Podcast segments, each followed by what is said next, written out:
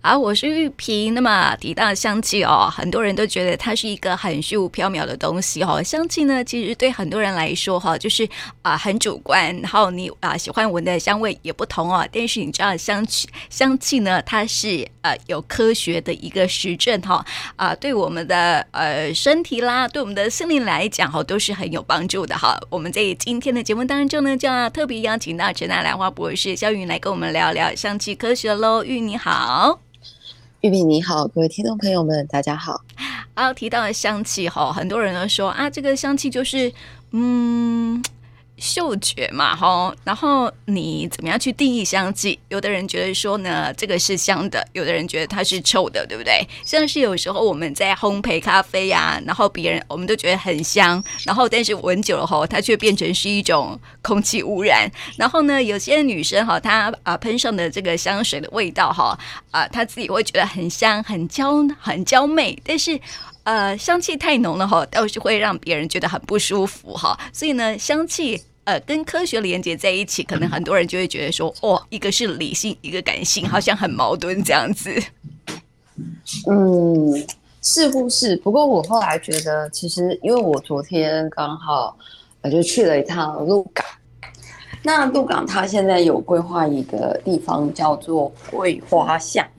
我们都知道鹿港老街吧？那鹿港老街它就会接到一间庙，有点像是在鹿港的公会堂。那他其实旁边就有一个桂花巷。那昨天呢，就是刚好拜访了一个比较国宝级的前辈，就是弹那个南管的。然后呢，这时候这个前辈，我们呃后来就在聊了一下，他就是在那边准备一些呃嗯非常简单的，就是四片木头，然后他就创造出一些很特殊的音乐。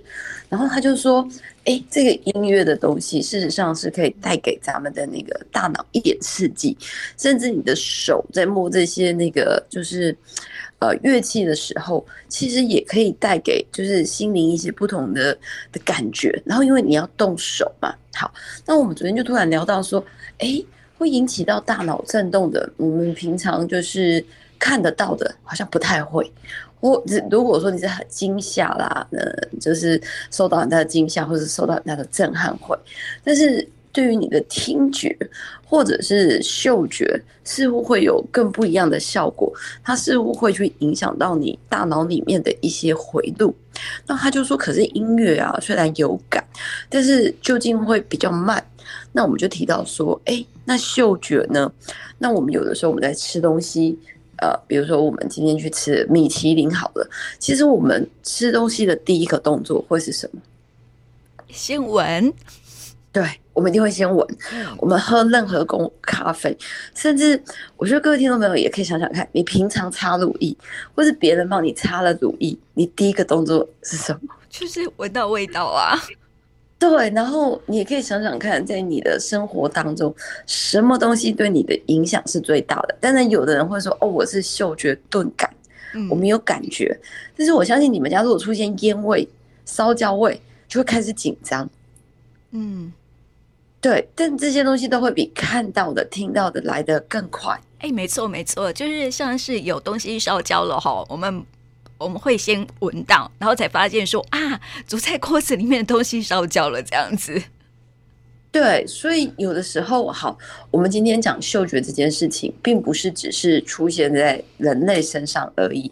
我们看到有很多的蚂蚁或者是什么，他们有的时候下雨来之前，是不是都会有所感觉？嗯，其实也没有人知道它到底是因为什么，但是我们就讲一个比较直接的例子。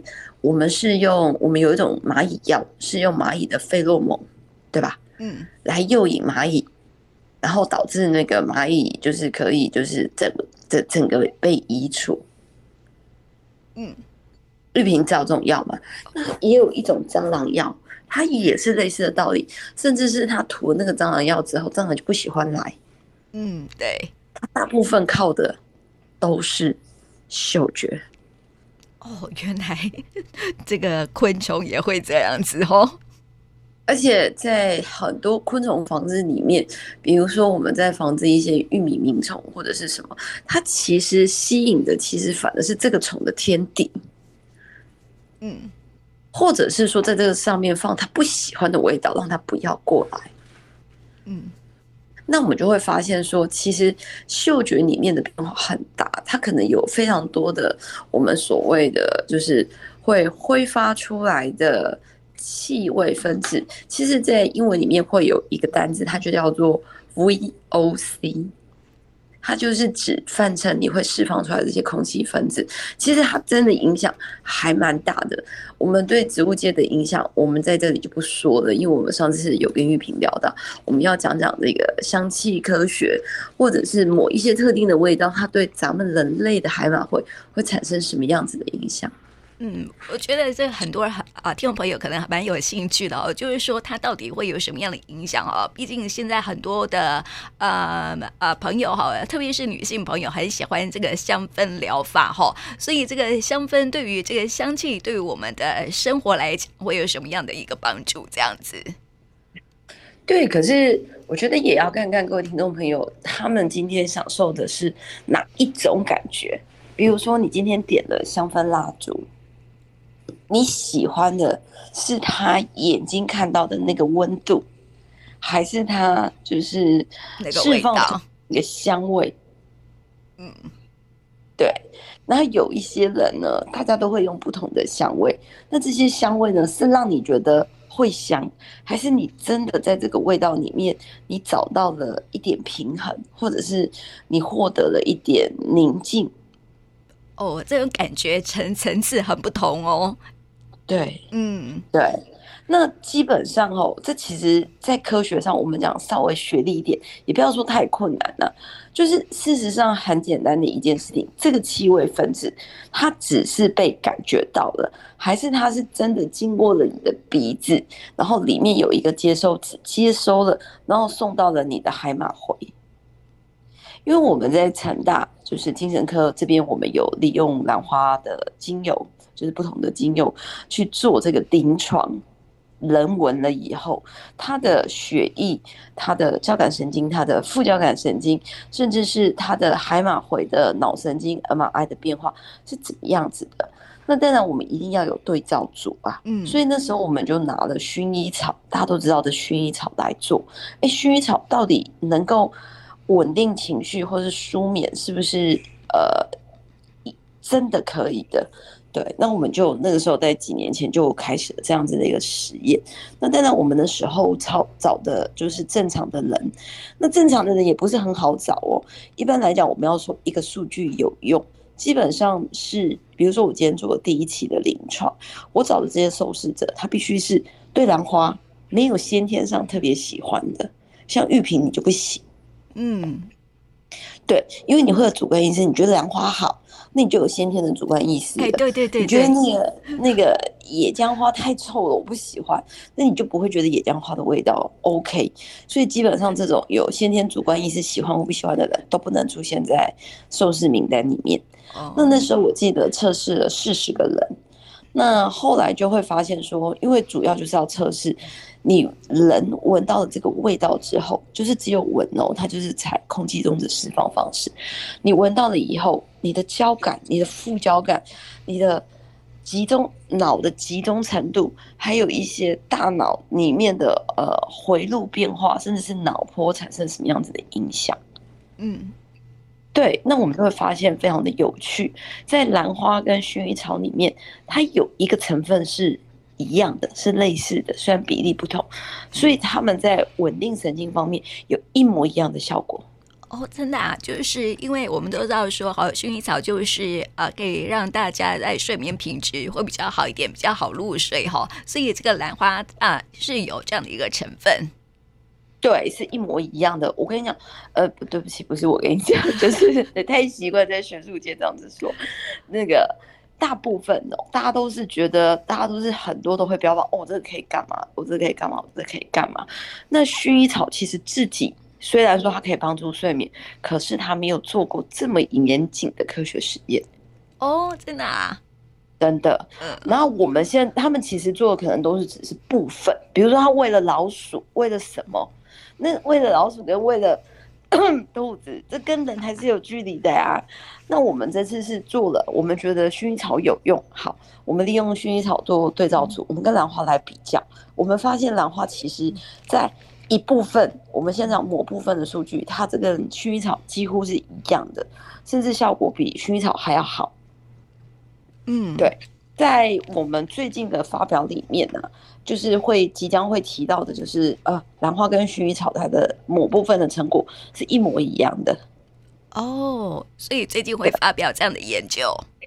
对对对，最近会发表这样子的研究。那当然，我们后续还会把其他的成分混合之后的结果，然后是不是比薰衣草更好，这些东西都会做不同程度的，就是发表。那其实这真的都是需要一点时间。那但是我们想让大家呃知道一件事情，就是说呃你在挑选就是你许呃你喜欢的香氛的时候，第一个是你因为喜欢这个味道，你。觉得心情平静下来了，还是这个味道真的刺激到了你的海马回，让你真的有更长久的，呃，就是这种嗯舒压或者是说依赖的效果、依存的效果。如果你很喜欢的味道，我想你每天都会想擦它，它可能已经变成你的依赖。那有另外一种味道，是你一旦闻过了，你就忘不掉它。那是回忆的味道。那另外一种，你可能闻了以后，哎，你可能就没有那么焦虑，然后身上的一些什么过敏或什么，因为现在的发现说，其实人会生病跟你的大脑很有关系。嗯，对，因为你觉得压力很大，我都没有办法放手，那就什么事情都会一直冒啊。嗯，所以我们就会想说，那我喝杯茶，那我喝杯咖啡。事实上，我们是创造那个环境，让我们的海马回。感觉到那个环境，不是刺激哦。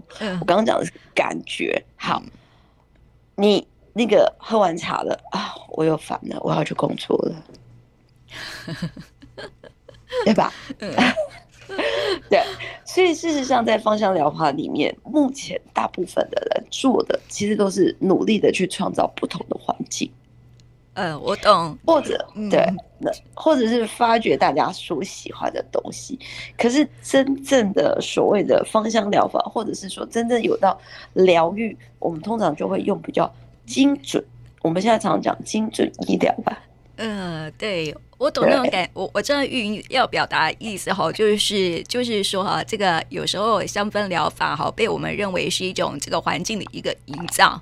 就是刚开始的时候，哇，被认为是一个环境的营造，让我们可以放下、放放松下来哈。但是这个，但是芳香疗法它还可以跟做呃，跟这个科学做一个实证哈。就是说，呃，这个香气啊，它是可以很理性，也是很可以很感性的啊。像运刚刚提到说哈，这个感性的部分，就是因为我们对一些味道它会有回忆嘛，回忆呢就会激起我们内心感性的部分哦。但是理性的话呢，就是因为它跟科学是啊实证。结合在一起哦，它可以影响，哎，真的是影响我们的这个海马回，然后进而是影响我们的心情，这样子，对不对？对。而且，其实我觉得要跟各位朋友们分享的，有的时候是你的心情，或者是你你的心情影响到了你的大脑，嗯嗯，让你的大脑开始焦虑。可是事实上，这些东西都是有时间性的。比如说，我最近常过敏，是因为我最近真的压力很大很忙，我没有办法静下来，我甚至觉得我没有办法大声的笑。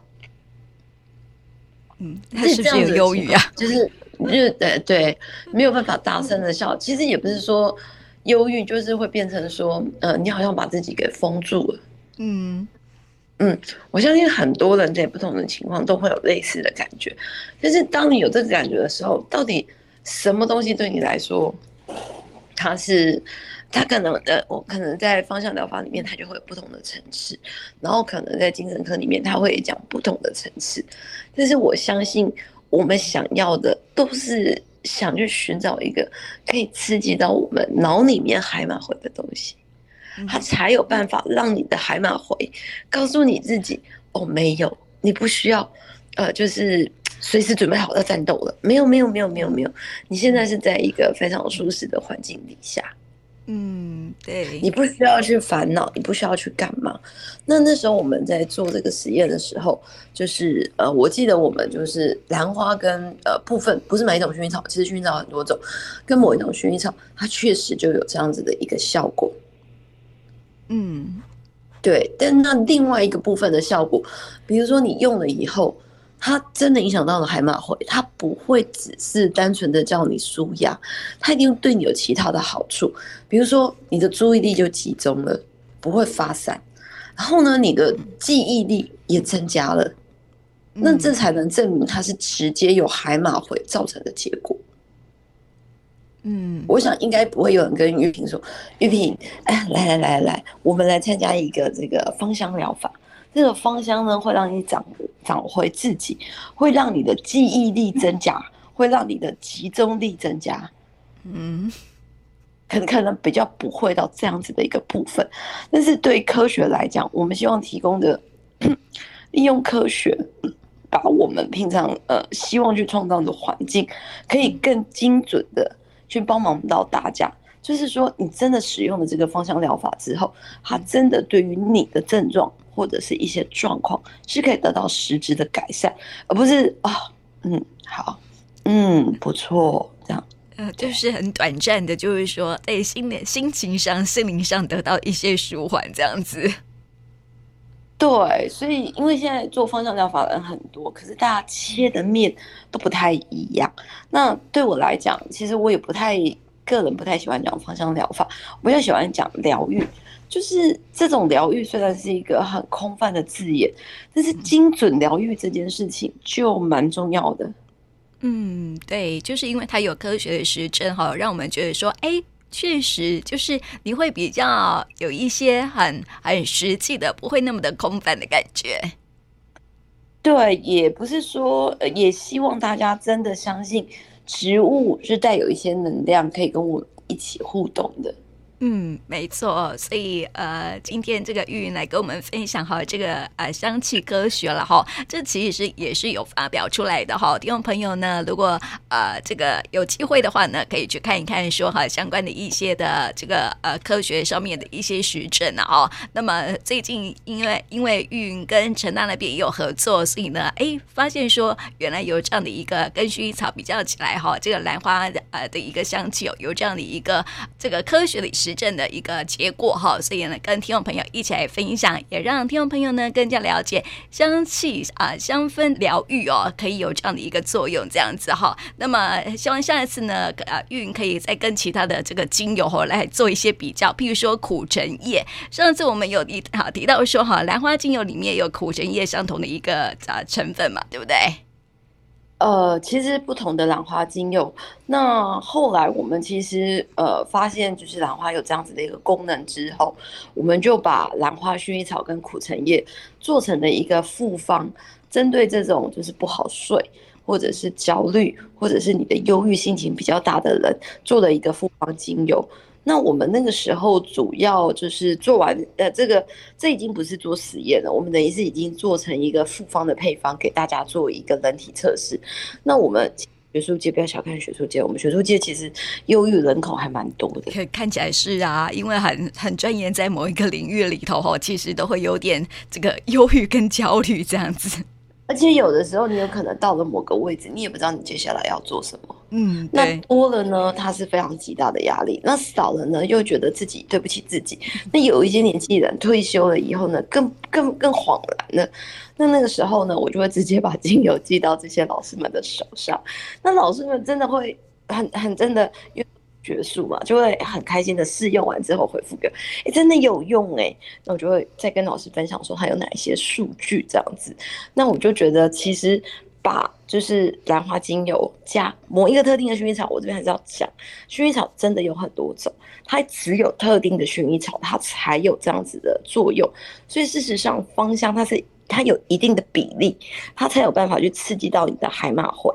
所以，我们最近呃有使用的玉萍应该有试过，就是那个兰花精油，某一个特定的大叶蝴蝶兰的精油，加上那个薰衣草，再加上苦橙叶，它就达到了一个比我们当初在做实验的时候，我当初做实验不是拿了薰衣草跟兰花吗？嗯，我们是分开做就有效果的嘛。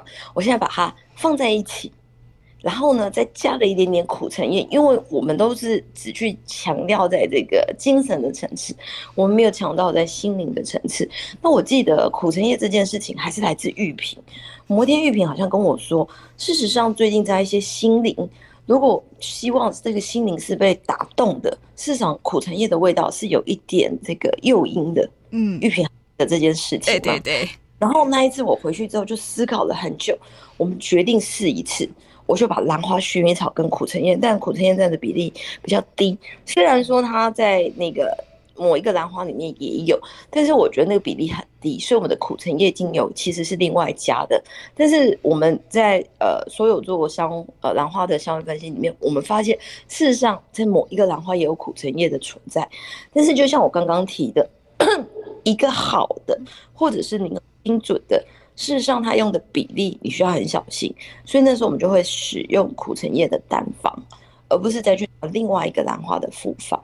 那完了以后，它就会去造成就是不是一，而是一加一加一的累加效果，所以就会让哎、它到底有没有用，就可以很实质的去测试出来。哎、你闻了之后有没有比较呃感觉什么样子的不同？嗯，对，所以原来我对你的研究有帮助。哦，有有有有有，我觉得下次有机会，应该也请玉萍分享一下那个玉萍对精油方面的认识，像玫瑰天竺葵啊，还有很多不同的精油，其实都有不同的功能。那这些不同的功能，它可能要配合不同的环境，就比如说迷迭香好了。玉萍什么时候会用到迷迭香？像呃，这个保持记忆力、保持那个清醒的状态，会用迷迭香。对，那像这里，我我自己不是用迷迭香，因为我们自己后来也做了一个比较，就是你讲的比较清醒、提神思虑清楚的。我其实是用了一款兰花，跟白天橙。跟香蜂草，因为我不想太刺激的味道，我反正是用这样子的东西来达到，就是您讲的迷迭香，因为我觉得迷迭香对我来讲比较刺激，嗯，对，比较刺鼻。我觉得迷迭香就是很适合做迷迭香鸡排，猪排不行哦，一定要鸡排。对，对，然后就像香茅，香茅对大家的回忆是什么？哎，可以防蚊，对对对对，然后可以做香茅火锅。泰式酸辣鱼一定有香茅，对对吧？所以它其实，在每个人的记忆的点是不太一样的。所以我觉得下一次咱们呃，就是可以再来聊一下，就是对于不同种的精油，当你要去创造芳香环境的时候，你该怎么用？如果你真的觉得香茅、泰式酸辣鱼，哎、欸，你有舒压效果，那你就去吃吧。嗯，对，我们下次可以再来聊聊这个部分，我觉得蛮有趣的。我觉得这这真的是蛮有趣的，而且我觉得其实也可以透过玉萍，我们大家一起来分享。哎，其实玉萍讲的是环境的呃营造，还是它其实已经到就是人体的刺激？我觉得我们可以再聊聊这个部分。我觉得其实，在精油怎么使用，我觉得这也是一个非常重要的一个点呐。嗯。好哦我们下次再分享哈。那么今天呢就谢谢玉云谢谢。